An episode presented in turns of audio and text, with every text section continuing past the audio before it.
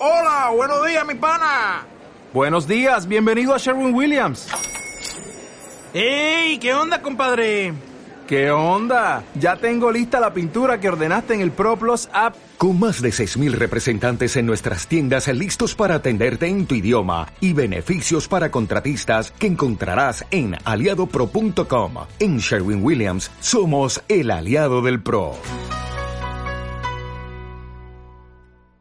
Dios tiene que mucho más. Tú y yo podemos desarrollar mucho más de lo que hemos pensado, de lo que hemos creído.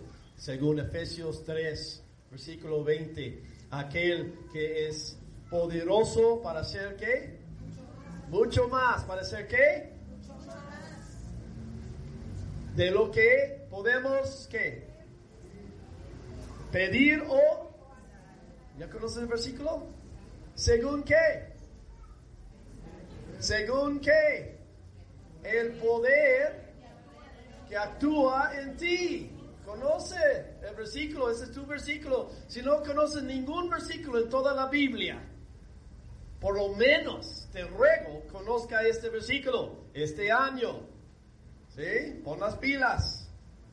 Así los niños pueden. Vamos a decirlo otra vez. Y ahora, a aquel que es para ser de lo que podemos pedir o pensar según el poder que actúa en nosotros, no sobre ti. Muchos tienen este pensamiento del Antiguo Testamento que el Espíritu Santo actúa sobre. Pero en el Nuevo Testamento Dios hizo una nueva cosa. Ahora Él vino a vivir donde en nosotros somos un templo de Él. El creador, el que hizo toda la creación, todo este ser, todo Él, todo este poder, toda esta creatividad, toda esta inteligencia, ¿dónde está? Está en nosotros. Queridos, queridos, tenemos que pedir que Dios nos revela, que Dios abre nuestros ojos para ver. Eso fue lo que Pablo está orando en Efesios, por eso concluye con eso. Está orando, oh Señor, no Señor, ayúdenos, oh Señor, sánalos, Señor, este, sana su matrimonio, oh Señor, ayúdale con su economía. Nada de así. La oración en Efesios, ¿qué es? Ponlo. Así, a, ver si está Octavio. Efesios 1, 15 creo que es lo que puse. 15 a 17, desde que me enteré de la profunda fe en el Señor Jesús y del amor que tienen por el pueblo de Dios en todas partes, no he dejado de dar gracias a Dios por ustedes. Los recuerdo constantemente en mis oraciones. ¿Y qué va a pedir por ellos? Yo pido a Dios, el glorioso Padre de nuestro Señor Jesucristo, que, y dilo conmigo, que les dé sabiduría espiritual y percepción. Hay muchas palabras que podemos poner aquí. Sabiduría espiritual, conocimiento, inteligencia divina, que Dios te dé, que Dios abre nuestros ojos. Luego va a pedir eso, que abre los ojos de nuestro entendimiento. Es la nuestra necesidad. ¿Sabes por qué? Porque tú y yo, haz de cuenta como el ranchero, había un ranchero en Texas, occidente. Y ahí esta tierra en el oeste de Texas es seco, seco, seco. Piedra, ni un cactus casi puede eh, vivir, sobrevivir. Y los rancheros por muchos años nada más criaban algunos cabras, ¿no? Los cabras casi pueden sobrevivir lo que sea, ¿no? Y pero un ranchero para que una cabra para sobrevivir necesita al menos un acre, un, eh, algunos este, hectáreas, ¿no? Para un, una cabra, entonces los rancheros bien pobres. ¿Sí? Pero ¿qué crees que hicieron? Descubrieron petróleo. Petróleo Y estos rancheros, por muchos años, estaban viviendo una pobreza con sus cabritas. ¿No? En unas chocitas con un caballo, caballo, caballo bien flaco. Apenas sobreviviendo. Pero estaban viviendo encima del depósito más grande de petróleo en la historia. Nada más no lo sabían. No lo sabían. No lo sabían. Así somos. Así somos. Tenemos un gran depósito. Dios ha depositado todo para nosotros, pero... Y ese es el, el perro maldito. ¿Qué tiene que hacer? Bueno, en el caso de los rancheros, vendieron sus terrenos a las compañías o rentaron los derechos minerales. Y en un día a otro eran multimillonarios. Hay muchas películas. Había una película cuando yo era niño, bueno, series de televisión, los Beverly Hillbillies. ¿Cuántos han visto esta comedia, no? Ah, estaba, estaba aquí en México. Bueno, bien chistoso. Cuando yo era chico, era cada semana, ¿no? Beverly Hillbillies que descubrieron petróleo en su, su rancho. Es típico lo que pasó. Así somos. somos. Ellos descubrieron y aprovecharon, pero muchos, tal vez atrevo a decir, la mayoría de cristianos no se han descubierto las riquezas que tienen. Está ahí. Y por eso Pablo está pidiendo eso. Y le pido a Dios, el glorioso Padre, nuestro Señor Jesucristo, que les dé sabiduría espiritual y percepción para que crezcan en el conocimiento del Señor. ¿Sí? Conocimiento no es yo conozco cosas de Él, o conozco versículos, o doctrinas, sino yo conozco a Él. Y mi vida diaria es una experiencia de lo sobrenatural, de el reino de Dios cada día, a pesar de que tengo que ir a trabajar, ¿no? Y tal vez mi trabajo es un poco duro, tedioso, aburrido, pero ahí, haz de cuenta, es el rancho de Texas, ¿no? Con algunos, pero ahí hay una riqueza. Tu vida es así donde vayas, donde, lo que haces, lo que sea. Está, si estás encerrado para el próximo mes, no sé, sabemos cuánto la contingencia va a durar, pero Dios tiene riquezas. Hay que aprovecharlos. ¿Sí? Vende los derechos minerales a Dios. Uh, Él sabe sacarlo. Vende los derechos. Dice, Señor, estoy dispuesto. Yo no sé cómo sacarlo, pero tú sí.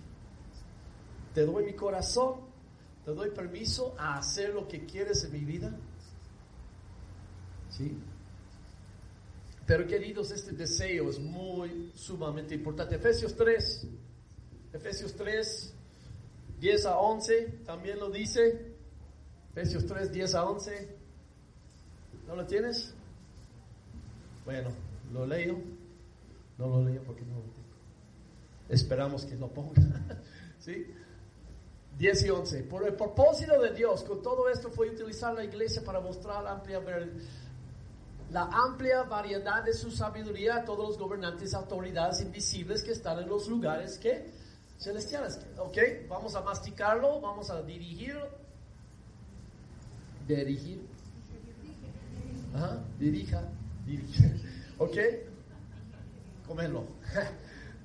Dios, regresamos a 10. El propósito es utilizar a quién? A ti, a la iglesia. ¿Para qué? No, para mostrar toda su sabiduría. Ajá. ¿A quiénes? ¿A quiénes? A todos los gobernantes y autoridades invisibles que están en lugares celestiales. Dios quiere mostrar a través de tu vida. Él quiere mostrar a los potestades, a los principados. ¿Sí? La gloria de Dios. La manifestación de la sabiduría de Dios. Como lo hizo con Jesús. Nadie creyó que Jesús era el Salvador. Nadie creyó que Él era Mesías. Ni su propia familia creía. Cuando lo vieron dijeron, ¿eso es el Salvador? ¿Eso es el Mesías? ¿No? O sea, en el día triunfal, lo llaman triunfal, cuando entró a Jerusalén, ¿sí? Todos oían, pero muy poca, a pesar de había estado en Jerusalén y había, pero aún así poca gente habían visto a Jesús. ¿Sí? Era un grupo selecto, aunque había multitudes, pero imagínate, eran cinco mil, seis mil, como a veces, sí, pero lo ven de lejos. Muy pocos estaban cerca de él. Y pero cuando hizo la marcha triunfal, todos pusieron en la calle. ¿sí? Entonces lo pudieron ver de cerca. ¿Y qué creyeron cuando lo vieron de cerca? Montado sobre un asno chiquito. No un caballo blanco, ¿no? Con soldados y con trompetas. Vino sobre un asno. Clic, clic, clic, clic, clic, clic, clic, clic. Chiquito. Creo que sus pies a la voz estaba arrastrando. Y algunos pescadores y un cobrador de impuestos, Mateo, que todos, ay no, ese cuate es lo peor. Porque lo robaba. Mateo era el jefe de ellos. Siguiéndolo. Dijeron, ¿eso es el Mesías? No. Y se cambiaron inmediatamente crucifícalo, ese no vale, porque no tenía apariencia, nadie creyó, ¿sí? Pero en él, y, y, así eres tú y yo, no es lo que vemos en el espejo, no es lo que nos dice la gente, no es lo que dice la sociedad, es lo que dice Dios, y es lo que está en ti, en ti si solamente pudiéramos ver lo que está en nosotros, este depósito de riqueza del reino de Dios, la vida de Dios en nosotros. Y Dios quiere usar nuestras vidas para su gloria. ¿Qué dice el versículo 11 ahora? Eh, ese era su plan eterno que Él llevó a cabo por medio de Cristo Jesús, nuestro Señor. Ok, y ahora estamos incluidos en este plan. Vamos a ver el libro de Daniel. Estamos viendo Daniel. Ya vimos un poquito de Abraham, vimos un poquito de José. ¿Y qué descubrimos ahí? ¿Qué dijimos? Cuando vemos a Abraham, ¿quién está viendo? Jesús y tú. Tú eres Abraham. Él es el padre de tu fe. Dice Galatas. Él es el padre de tu fe, tú traes sus genes, tú traes su, pa, su familia, tú eres parte de él, tú eres Abraham. Él, eh, al, Dios ha elegido a ti como eligió a Abraham. Dios te ha dicho a ti, te va a usar, te va a bendecir para que tú seas que bendición a las naciones. Él te va a multiplicar, Él te va a extender. Tú eres Abraham, Tú eres heredero, dice Galatas, de las promesas de Abraham. Aleluya. Ok. Vimos a José bajo condiciones muy difíciles, esclavo, vendido a la esclavitud. ¿Qué pasó a él en Génesis 36?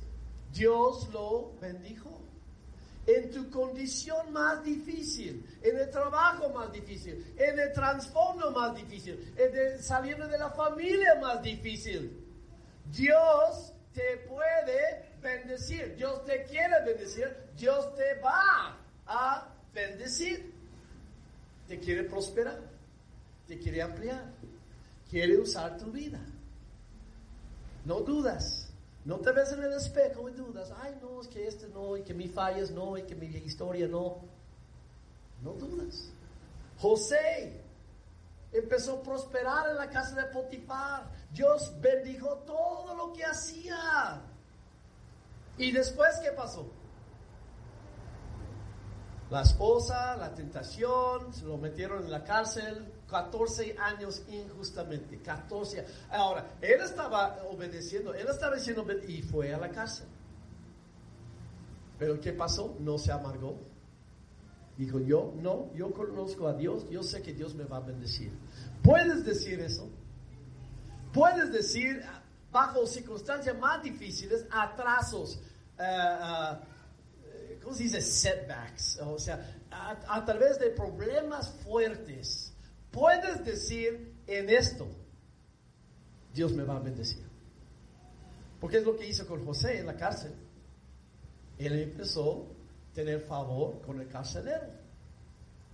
Y él empezó, Dios empezó a darle interpretación de los sueños. Y un día lo llaman, oye, a, a Faraón tuvo un sueño y alguien dijo, ay, ¿sabes qué? Escuché que en la cárcel hay un niño judío que interpreta sueños. Y Faraón dijo, tráemelo. Lo sacaron, lo llevaron, interpretó el sueño y Faraón lo puso como su primer ministro. Así eres tú, tú eres José.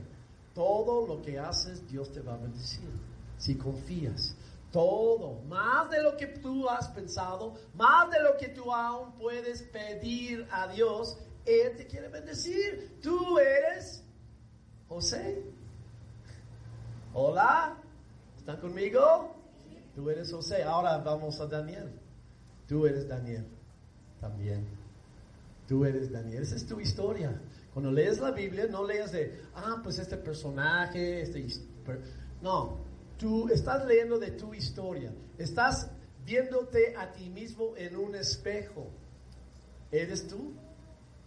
Daniel, circunstancias muy parecidas. Venía de familia realeza, de, de nobleza, pero por la desobediencia de sus, los adultos en aquellos tiempos en Jerusalén, Jerusalén fue saqueado y fue conquistado y la gente fueron llevados a Babilonia, incluyendo Daniel, que era un joven. Pero él toma la decisión, lo que vimos en capítulo 1. Yo voy a confiar en Dios. Él no andaba arrastrando los pies, él no andaba con cabizbajo, él no andaba diciendo, ay, ¿por qué todas las cosas siempre me malas me pasan? ¿Por qué así? ¿Por qué Dios? No, digo, bueno, en este problema, en estas circunstancias difíciles, yo voy a confiar que Dios puede bendecirme aquí, aquí, como esclavo en Babilonia. Voy a confiar en Él. Y lo hizo como joven. ¿Y qué pasó? Dios empezó a bendecir. Tú eres Abraham, tú eres Jacob, tú eres José, tú eres Daniel. ¿Sí? Y entonces, vimos que él fue considerado como uno de los sabios y Dios le dio diez veces más inteligencia y sabiduría que todos los sabios de Babilonia, como joven, él y sus tres amigos. ¿Todo va a salir perfecto en su vida? No. ¿Va a estar, ¿Se quedó sin pruebas? No, vamos a ver. Para nada. Pero bueno, vamos a, a considerar capítulo 2 hoy. Es un capítulo medio largo, Daniel capítulo 2, acompáñame, traes tu Biblia, ¿verdad?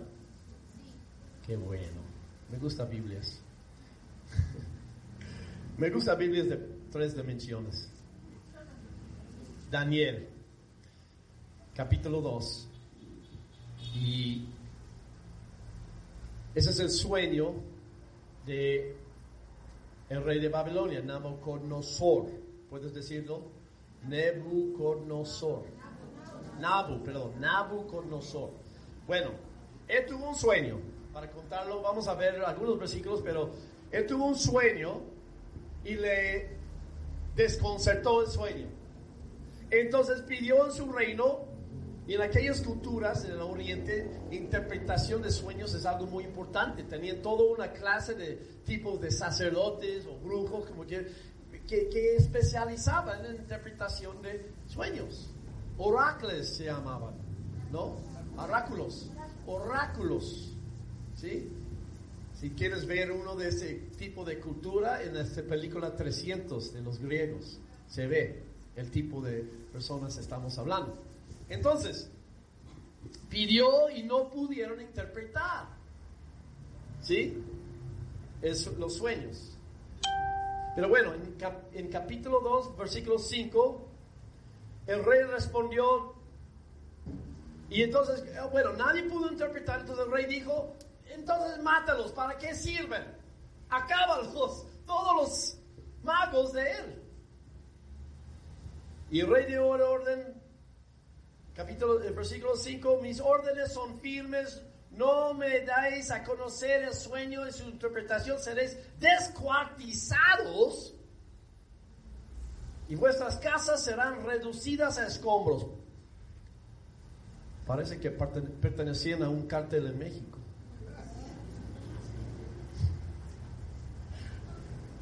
Versículos 12 y 13. A causa de esto, el rey se indignó y se enfureció de gran manera y mandó matar a todos los sabios de Babilonia. Imagínense. Qué, qué niño, ¿no? Caprichoso. Y se publicó el decreto que se mataron a todos los sabios y buscaron también a Daniel y a sus amigos para matarlos. Ellos eran considerados magos, sabios. Ni le dieron chance, ¿no? Algunos no pudieron y, el rey enfurecido mata a todos, no sirven para nada. ¿Qué clase de gente Nabucodonosor, verdad? Pero versículo 14 dice, entonces Daniel habló con discreción y sensatez a Arioc. Ahora, vimos la semana, bueno, la última vez de Daniel, la clave para recibir gracia, ¿qué es gracia? Su favor, sus dones, son, se llaman gracias, caris, dones, su capacidad, habilidad, efectividad, o sea, es, la gracia de Dios en Pedro es multiforme. No solamente es Dios te perdona y te lleva al cielo aunque no lo mereces. Es mucho más. Gracias que Dios te da muchas capacidades que tú no sabes, el petróleo. Ahí está. ¿Sí? Entonces, dio a Daniel eh, capacidad para interpretar sueños como José. Es interesante en, Éxodo, en Éxodo, la primera mención del Espíritu Santo, cuando unge a algunas personas ahí, ¿sabes para qué era? ¿Para qué fue esta unción? A, ver si lo pones acá. Éxodo.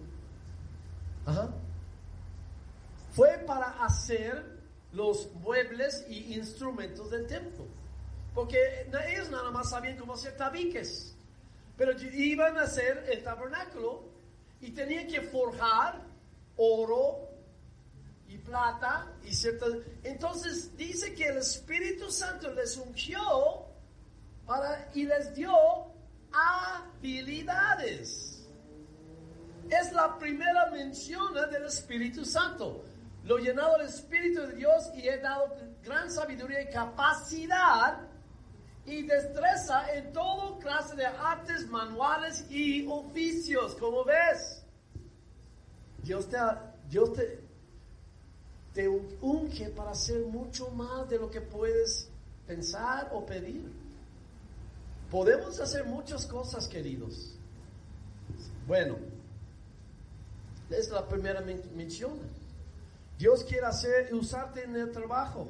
Dios quiere, en cualquier trabajo donde estás, Dios te quiere exaltar. Dios te quiere subir. Dios quiere bendecirte y darte capacidades que no has pensado. Tal vez en vez de ser obrero nada más, empezar tu propia empresa. ¿No? En vez de nada más vender algo, pues tal vez empezar una cadena de tiendas, no sé. Hay que creer simplemente en el Dios que dio el máximo por ti, su Hijo Jesús. ¿Sí? Y entonces, bueno, Daniel va con el rey, lo llevan al rey, a través desde Arioc, que habló sabiamente. Ah, vimos esto. La gracia, ¿cómo viene? ¿De dónde? ¿A quién? ¿Para quién es la gracia? A los, a los, a los, ¿a quiénes? Humildes. ¿Sabe lo que quiere decir eso? Humilde es el que quiere, que deseo, que busca. ¿Sí? El, el que no busca, ¿por qué no busca? Porque está conchudo, está satisfecho como es. Ah, es el orgulloso. Pero el hambriento, el humilde, Dios va a bendecir. Por eso tenemos los 40 días de ayuno. ¿no? El ayuno no es como le enseñan en religión, como es casi, casi como chantajear a Dios, ¿no? Como los huelgos de hambre. Muchos lo piensan así, un ayuno es como huelga de hambre. Yo no voy a comer hasta que tú me das lo que estoy diciendo. ¿Y sabes lo que dice Dios? ok.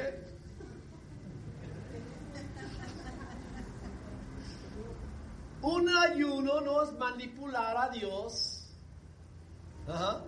No es una huelga de hambre hasta que este, tú exigiendo a Dios, darte lo que tú, darte a lo que tú exijas de Él. No es así, eso es lo que la religión te enseñó y muchos, a pesar que mil veces que lo decimos porque aprendiste esta forma primera, se queda grabado y no quieres sacarlo. Más bien no tienes la humildad de sacarlo, de cambiar, en otras palabras.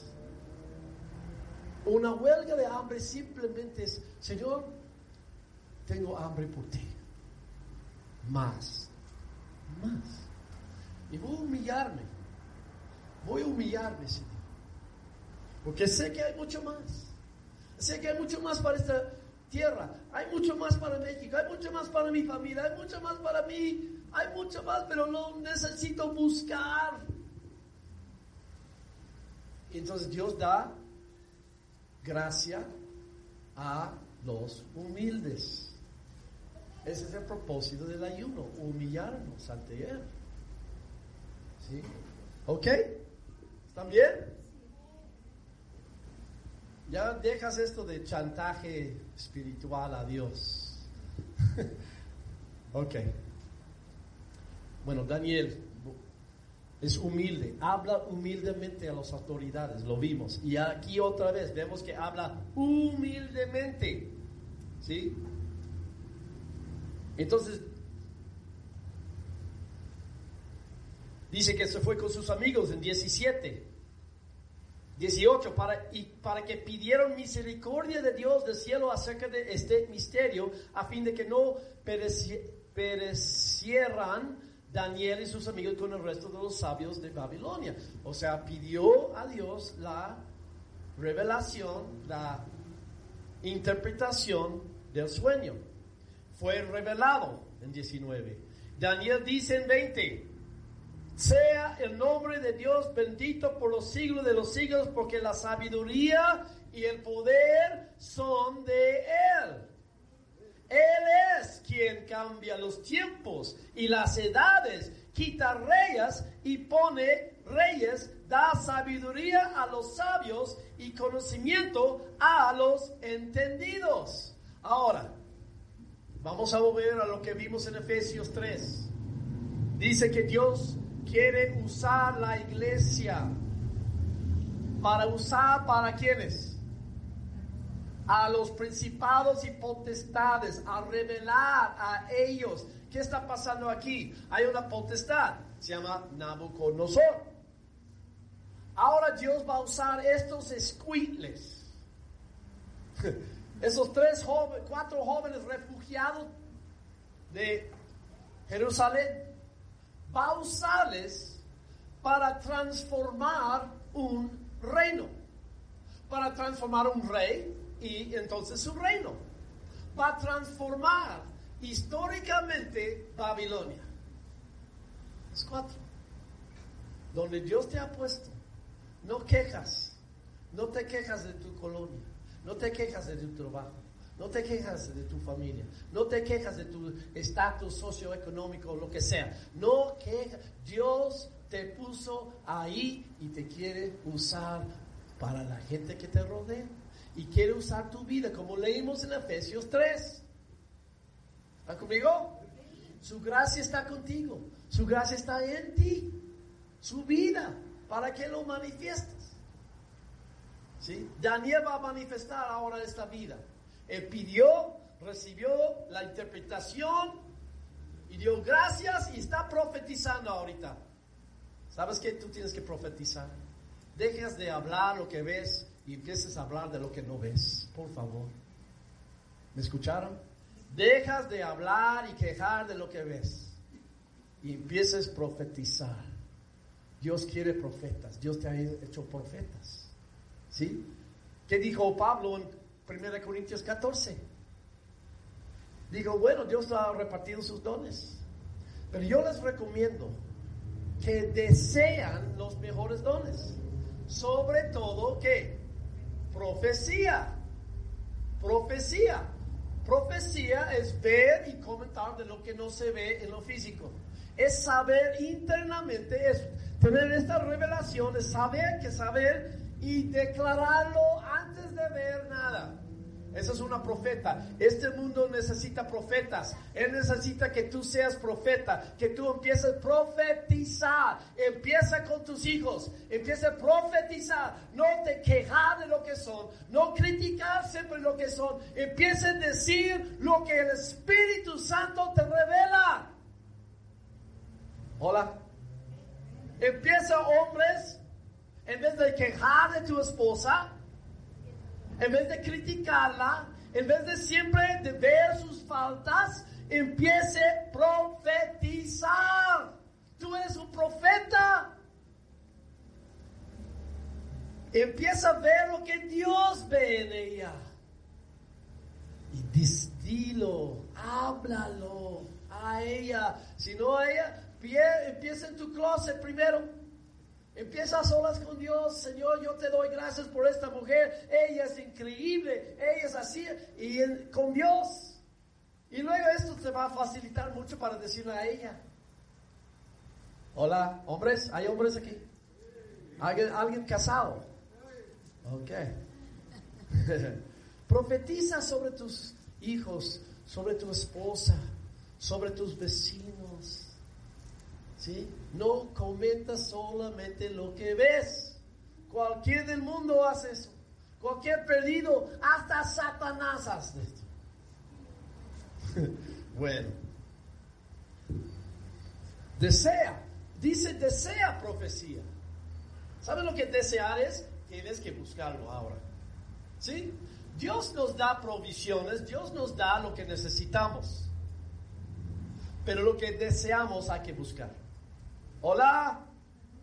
Hola. Voy a repetir, Dios da sin pedir lo que necesitamos. Pero si queremos más, hay que pedir, hay que buscar, hay que tocar la puerta. Está ahí en Lucas 11, hablando del Espíritu Santo. Busca y sigue buscando, toca la puerta, sigue tocando, pide, sigue pidiendo. Hay que desear. Muchos cristianos están satisfechos con tan pobre, tan poquito. ¿Sí? Están satisfechos con el cochecito del Matchbox, ¿no? De los niños. Cuando Dios te quiere dar una Ferrari. Pero no tienes las ganas para preguntar, para pedir, para levantar y decir, Señor, yo quiero más de este cochecito. Ya soy grande. Quiero un Ferrari. Búscalo. Dios te va a dar. Dios quiere dar todo lo que tú pides. En serio. No pides mal, como dice Santiago. No pides para tu ego. Pidas con humildad. Pidas con revelación, pero pides. ¿Sabes lo que Dios quiere? O sea, pedir con... Dios quiere almas. Dios quiere que tú reproduces con muchas almas, pero tenemos que pedirlo. Pídeme, dice Salmo 2.9. Pídeme y yo te daré que las naciones como herencia. Pero ¿dónde empieza? Pide. Pide y sigue pidiendo, no suelta la petición porque ayer, porque pediste ayer y hoy no está. Muchos tienen tan poquito fe y no perdura. No, no alcanza más que unos días o una emoción. Hay que pedir, hay que tener una visión, queridos. Y hay que desearlo y hay que perseguirlo. Bueno, y Dios da todo esto. Daniel va a revelar al mundo, va a revelar al reino más importante y poderoso quién es Dios. Él va a mostrar quién es Dios a Nabucodonosor. ¿Y sabe lo que tú y yo debemos a este mundo? Debemos mostrarles una manifestación del Dios viviente. Tú y yo debemos esto al mundo. Debemos. Tú debes a tus vecinos. Tú tienes una deuda a tus vecinos y no es económica. Espero que no sea económica. No pides prestado a nadie. Hola. Pero aunque no debes nada dinero, pero tú sí debes a tu vecino. ¿Sabes lo que lo debes? Amarle y debes a él a mostrar quién es Dios. Daniel lo va a mostrar al rey. No está resentido contra él. Si estás resentido contra la mitad del mundo, nunca vas a prosperar en el reino de Dios. Si sigues enojado, quejando y, guardando rencor y resentimiento, nunca vas a prosperar en el reino de Dios, queridos. Tienes que soltar todo eso. Y tienes que ser una persona de gracia. Gracia has recibido, gracia da. Y Dios quiere usar tu vida para tus enemigos también, los que te han lastimado, para bendecirlos. Y empieza a fluir en esta bendición, en esta gracia de Dios. Empieza a fluir. Daniel no resiente nada. Entonces va al rey Nabucodonosor. ¿sí? Vamos a brincar. Bueno, interpreta el sueño. El, el rey está maravillado. Y en 49, al final del capítulo, ya lo hicimos el capítulo. ¿eh? Dice, por solicitud de Daniel el rey puso sobre la administración de la provincia de Babilonia y Sadrach, Mesach y Abednego, mientras que Daniel quedó en el corte del rey. Primero, Nabucodonosor pone Daniel como su administrador. ¿Suena como quién? José. Ajá, igual. Y Daniel dice, no, no, no es para mí solo. Y mis, mis amigos pueden acompañarme. Ok, claro. Y lo saca. O sea, tú estás aquí para hacer bendición a mucha gente, queridos. Mucha gente. Y no solamente a tus hijos, sino más. Siempre es más. Siempre es mucho más de lo que hemos pensado. Siempre siempre, siempre es más. Eso debe de alentarte. Eso debe ser, wow, ok. Porque cuando pensamos tan limitadamente, limitando a Dios siempre, pues la vida es aburrida. La vida es triste. La vida es frustrante. ¿A poco no? Pero cuando recibimos revelación de quiénes somos en Cristo y, y, su gran amor por nosotros en Efesios 3, 19, ¿no? La, la amplitud, la altura, la longitud, la profundidad. Y wow, todo es posible para aquel que cree. Y cuando tú tienes esta revelación, todo es posible para aquel que cree. La vida cambia. Todo es posible. Hay oportunidades, posibilidades que ni hemos imaginado. Vamos a Efesios, eh, perdón, Isaías 64. Isaías 64, está aquí en la pantalla, ¿no? Octavio, la, lo perdimos. Ahí está. Ah. No, Isaías 64, ahí está. Es 64, 1 a 3, a los que están escuchando. Hoy, oh, hoy, oh, si irrumpieras, pon otra, irrumpieras, si rompes, vamos a poner sencillo, ¿no? Si rompen los cielos y desciendes, Dios. ¿Ok?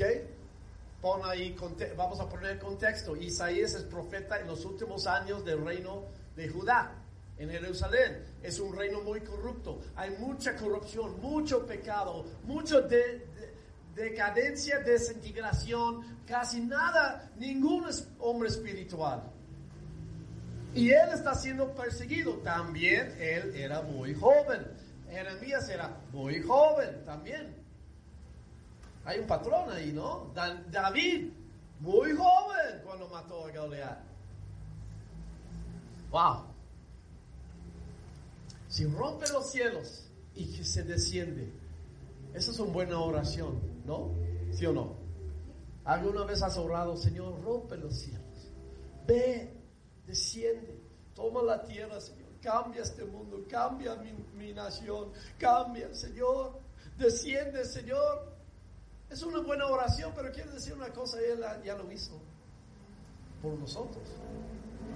Bueno, seguimos. Versículo 2. Así como el fuego hace que ande la leña de hierba al agua, tu venida haría que las naciones temblarán. Entonces tus enemigos se enterarían de la razón de tu fama cuando descendiste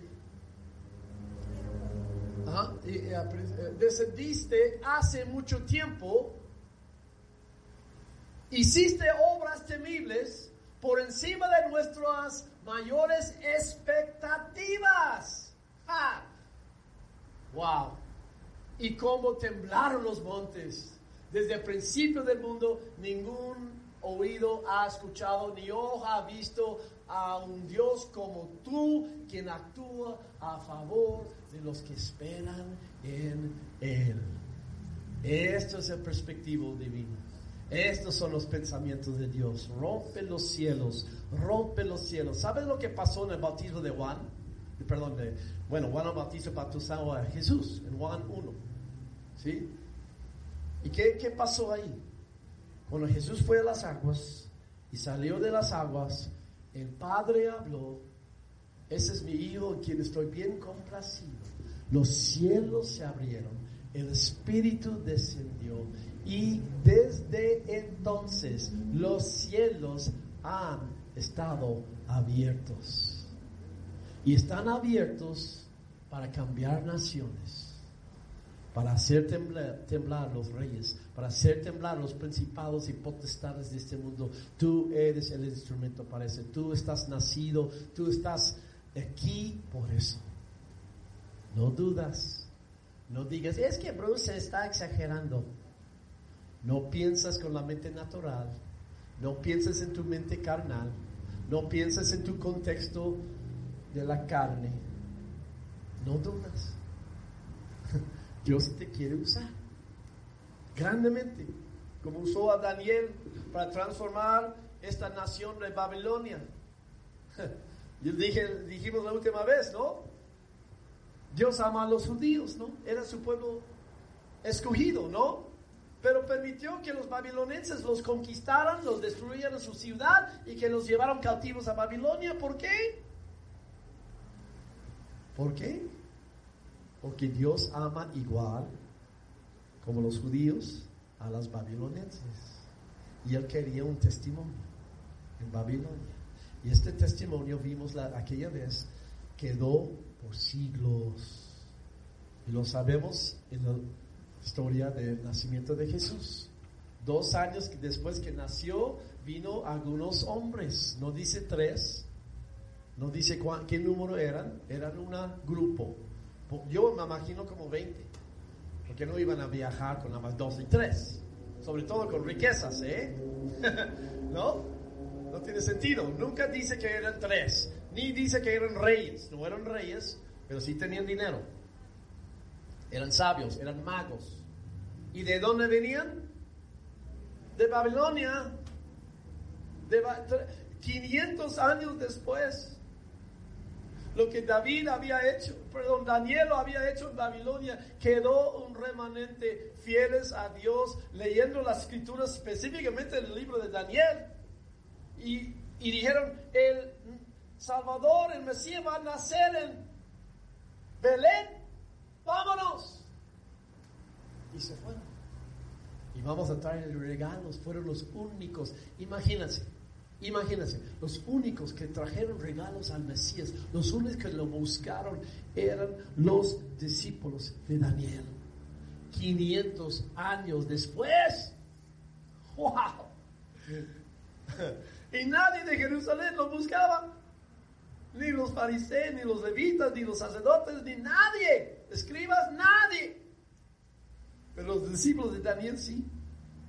Y venían lejos deseaban, buscaron.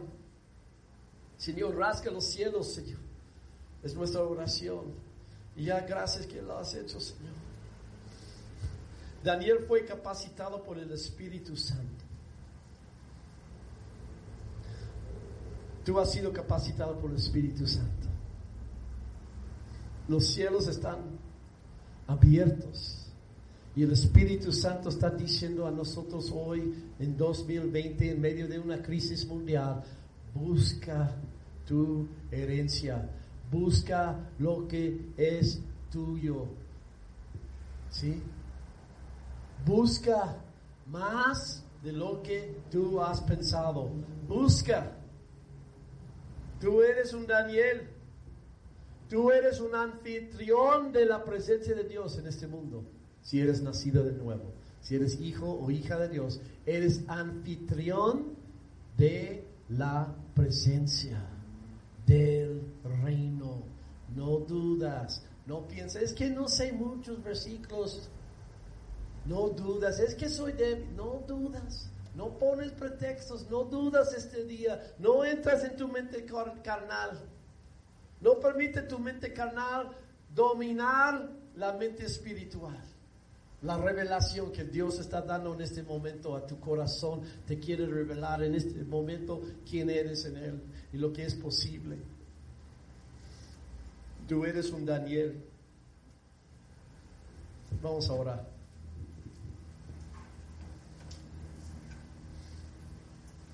Póngase pie.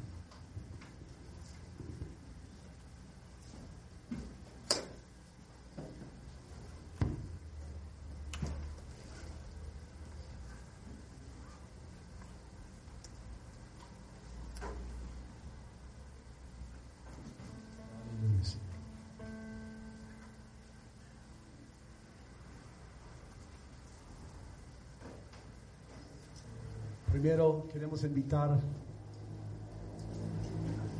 a los que no conocen a Cristo.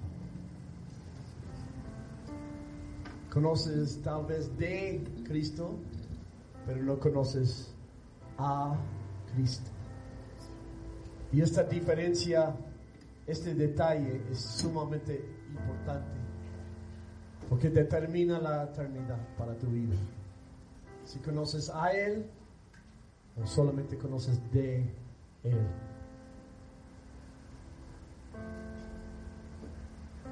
Si no sabes, si no estás seguro, si conoces a Él, si, no estás seguro de tu destino eterno y tu propósito en la tierra, yo te ruego, humíllate ante Él en este lugar, en este momento tu corazón. Humíllate ante Él. Y la gracia de Dios vendrá sobre. Su presencia, salvación, sanidad, bendición vendrá sobre ti si solamente humillaras a Él y no dudaras. Simplemente dile a Él, Señor, aquí estoy aquí estoy. Tómame, úsame. No reservo nada para mí. Hoy en adelante tú tienes todo el derecho de guiar mi vida, de cambiar mi forma de ser, cambiar mi, corazón, mis pensamientos, mi voluntad, mi alma. Te doy permiso te pido, Señor, que lo hagas en mí. Entrego mi vida y te doy gracias por enviar tu Hijo Jesús a morir en una cruz para abrir este camino nuevo, para perdonar, para conquistar Satanás y el diablo. Aleluya. Y hoy en adelante soy tuyo, Señor. Dilo, dilo a Él. Soy tuyo. Soy tuyo. Soy 100%. Para que en esos días, Señor, puedo manifestar tu vida como Daniel. Puedo manifestar tu vida, Señor, a un mundo que lo necesita, necesita, Señor. Más Danieles en esta crisis. El mundo necesita Danieles, necesita profetas, necesita sanadores, necesita gente de fe, gente para mostrar el camino, para demostrar el reino de Dios. Yo seré uno, Señor. Dilo, dilo, yo seré uno. Usa mi vida, Señor, para tu gloria. Usa mi vida, Señor,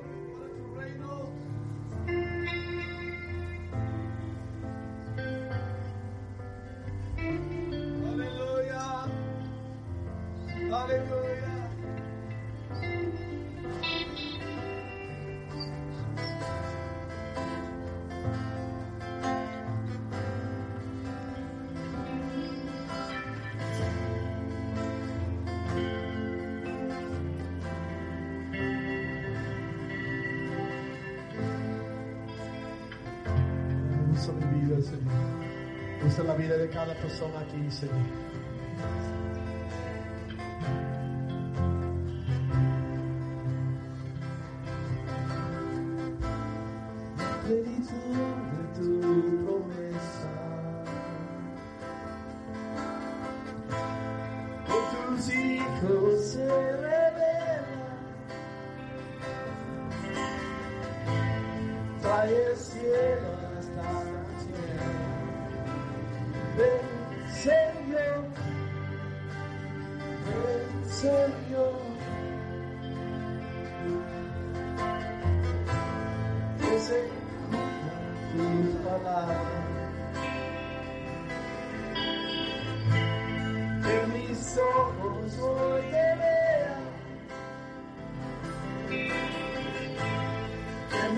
Sueños se despierten.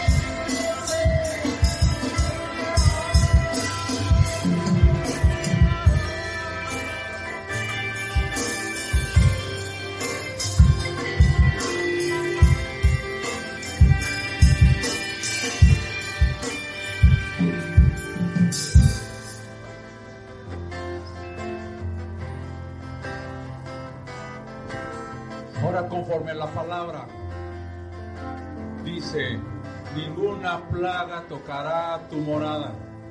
Profetiza sobre tu casa, sobre tu familia. Ninguna COVID-19 toca mi casa. Pongo la sangre de Jesús sobre mi casa, sobre mis hijos, sobre la generación de mis hijos, sobre mis padres, sobre todos. Hablo a todo acuerdo y rompo en el nombre de Jesús todo temor en mi casa.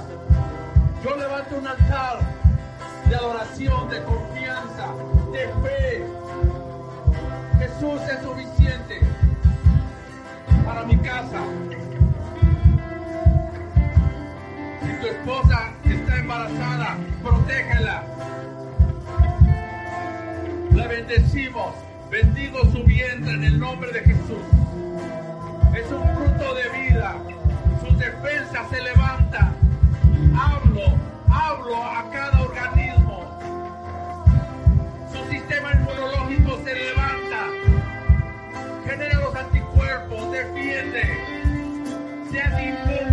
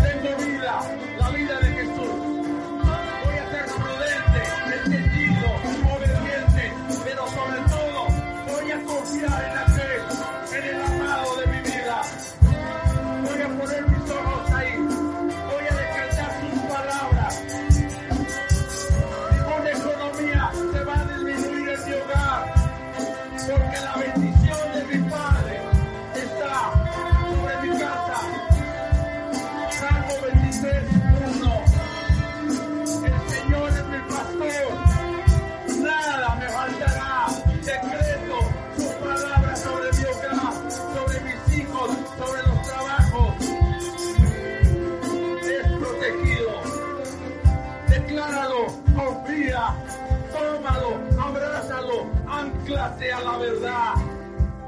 Hemos escuchado su palabra, que es verdad. Tú eres un Daniel, un José, un Josué, un Moisés. Y sobre todo, el manto de Cristo está sobre de ti. Él está en ti. Vive por el Espíritu Santo. Amén.